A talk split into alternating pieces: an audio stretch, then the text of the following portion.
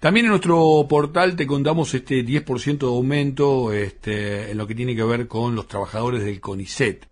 Se plantea como una suerte de premio por su labor en la pandemia. En lo que a mí respecta, no es más ni menos de una de algo de lo que debería empezar a hacerse, ¿no? Este, y ojalá sigamos recorriendo este camino justamente de reconocer la tarea que hace que hace la ciencia, ¿no? Este, históricamente en la Argentina cuando la han protegido y la han dejado laburar y el Estado tuvo un compromiso, un compromiso al respecto. Nosotros estamos en comunicación con Ana Franchi, ella es la titular del CONICET. Ana Edgardo Chini, saluda aquí por la radio cooperativa por Estado de Alerta. ¿Cómo te va? Hola Edgardo, ¿cómo estás? Bien, bien. Gracias por, por, por atendernos. Eh, bueno, nada, es una buena, una buena noticia, este, porque obviamente eh, hay que atender a, las necesidades también y hay que invitar a todos los trabajadores de, la ciencia y a todos los trabajadores que están en, el CONICET eh, a ir recuperando el poder adquisitivo.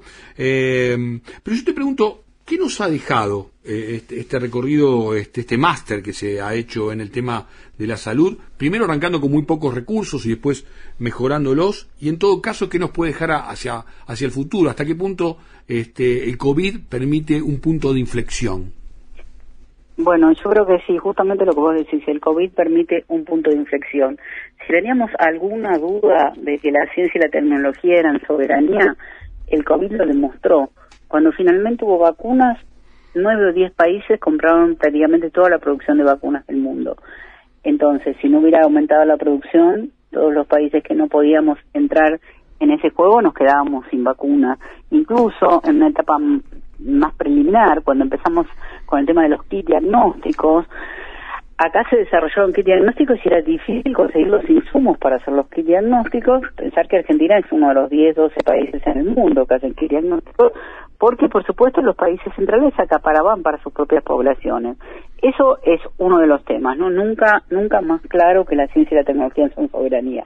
El otro, demostrar la necesidad de una de comunidad científica tecnológica, porque yo siempre digo que eh, uno mira la foto, mira hoy hay tantos investigadores, investigadoras, becarias, etcétera, pero eso es porque hubo una película atrás, una película de inversión del Estado en las universidades públicas, en, en, las becas para hacer doctorados, postdoctorados, en los propios salarios de los investigadores, de las investigadoras, de los profesores y profesoras universitarias, en los subsidios de investigación porque la foto no alcanza. No, si nosotros eh, cuando se, se arma la unidad coronavirus, que creo que fue más o menos alrededor del 19 de marzo del año pasado, que no teníamos ni idea de la de la mm, magnitud de lo que iba a ser esta pandemia ni, lo, ni cuánto iba a durar, etcétera si no hubiera habido comunidad científica, no habría plata que se, por más que hubiéramos invertido, no teníamos los recursos humanos.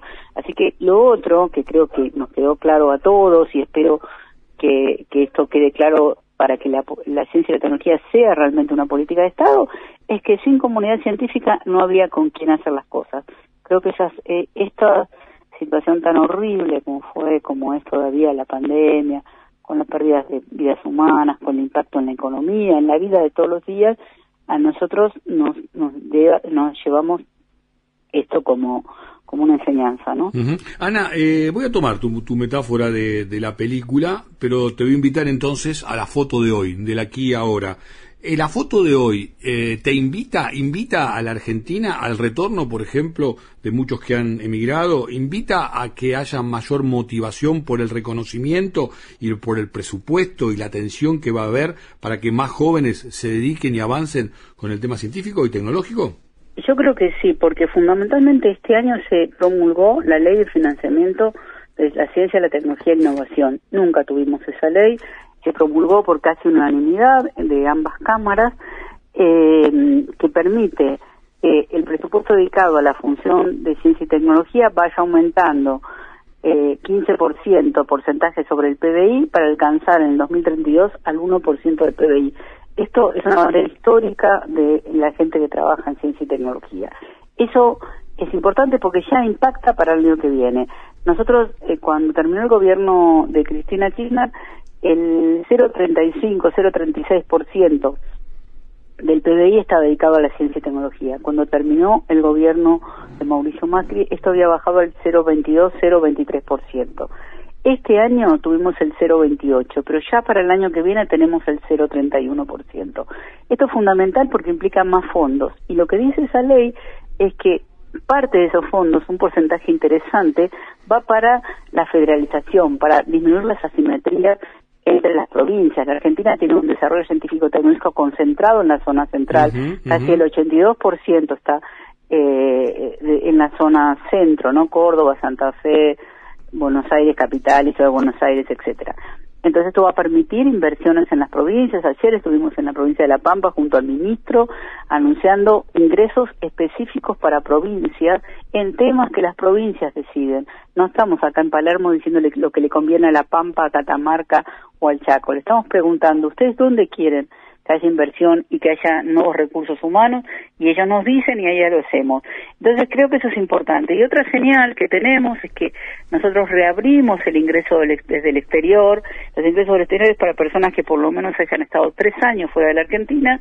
Tuvimos cuarenta y pico de postulaciones, se aprobaron treinta ingresos hace un mes. Así que hay gente que está volviendo a mirar a la Argentina. Nosotros queremos que vuelvan, pero sobre todo que no se vayan. y, además que no se vayan de sus propias provincias, ¿no? Porque lo que vemos es jóvenes que hacen su licenciatura, su carrera en la provincia, capaz que van a hacer el doctorado en otro lado y no vuelven a sus provincias.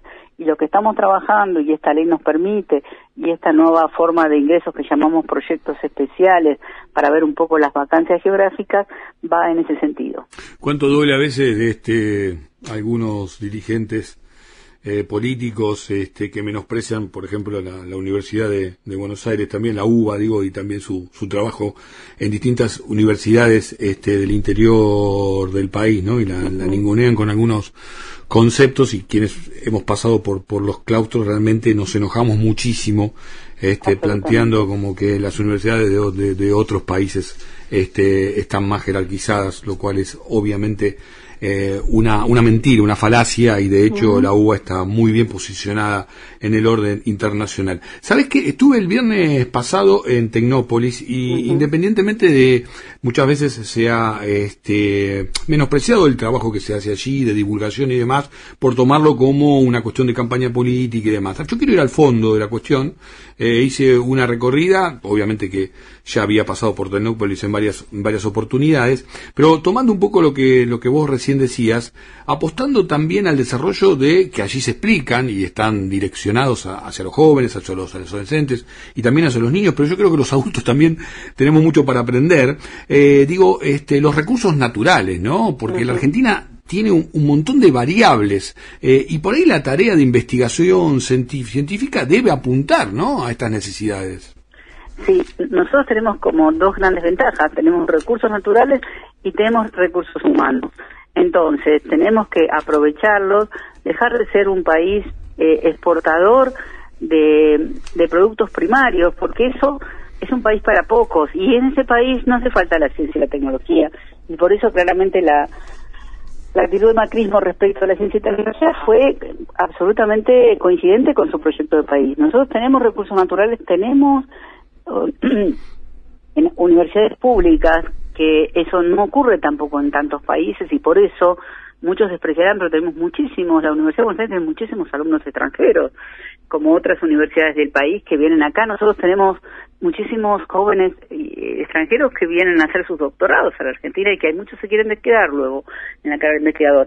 Así que sí, tenemos los recursos humanos, tenemos que mirar lo que tenemos, que es mucho, y aprovecharlo, pero aprovecharlo agregando valor, agregando trabajo de, nuestros mm. compatriotas. Sí, ah, ahí hay, un punto central, digo, porque este para, para atender también, si se quiere, algunos agoreros al respecto, eh, por las tareas productivas que, y el desarrollo también de, de fuentes laborales que permite este tipo de investigaciones, porque las tareas en muchos casos son en conjunto con actividades privadas, ¿no es cierto?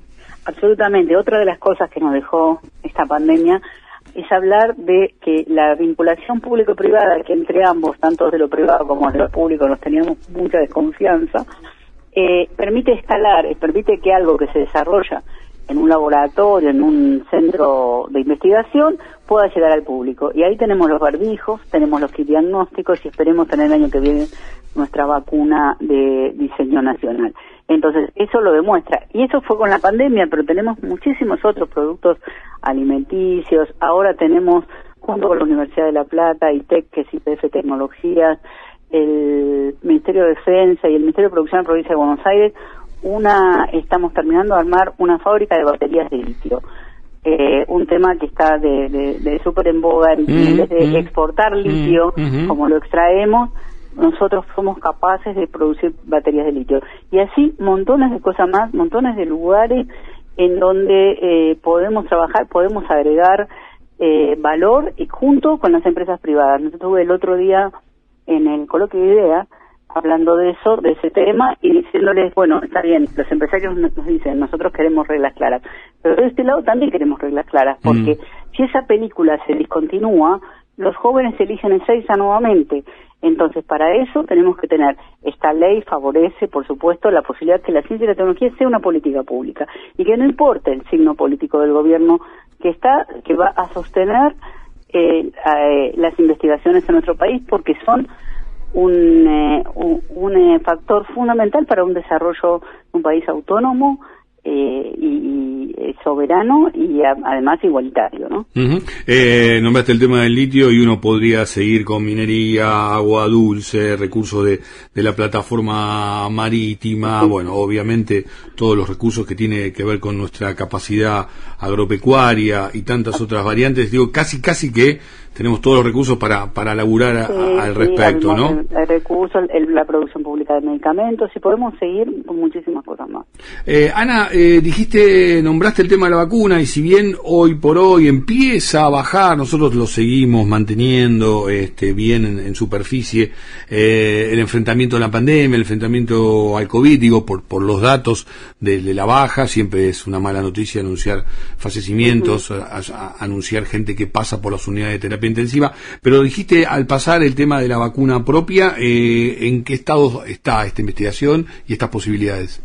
Mira, tenemos más o menos cuatro grupos que están eh, bastante adelantados, eh, dos de ellos ya están por entrar en lo que se llaman las fases clínicas, ya empiezan los ensayos, todos asociados, por supuesto, con empresas privadas, este tema de la vinculación y nosotros esperamos que para mediados del año que viene tengamos la posibilidad de tener una, una uno de esos grupos llegue al desarrollo de, una vacuna. Mm. Eh, la última, ¿vos crees que vamos hacia una vacuna que va a ser, este, no sé si obligatorio o no, pero que se va a invitar a la ciudadanía a que se vacune una vez por año, por ejemplo? ¿Vos crees que ese es el escenario posible? Es probable, por lo menos los grupos de riesgo seguramente.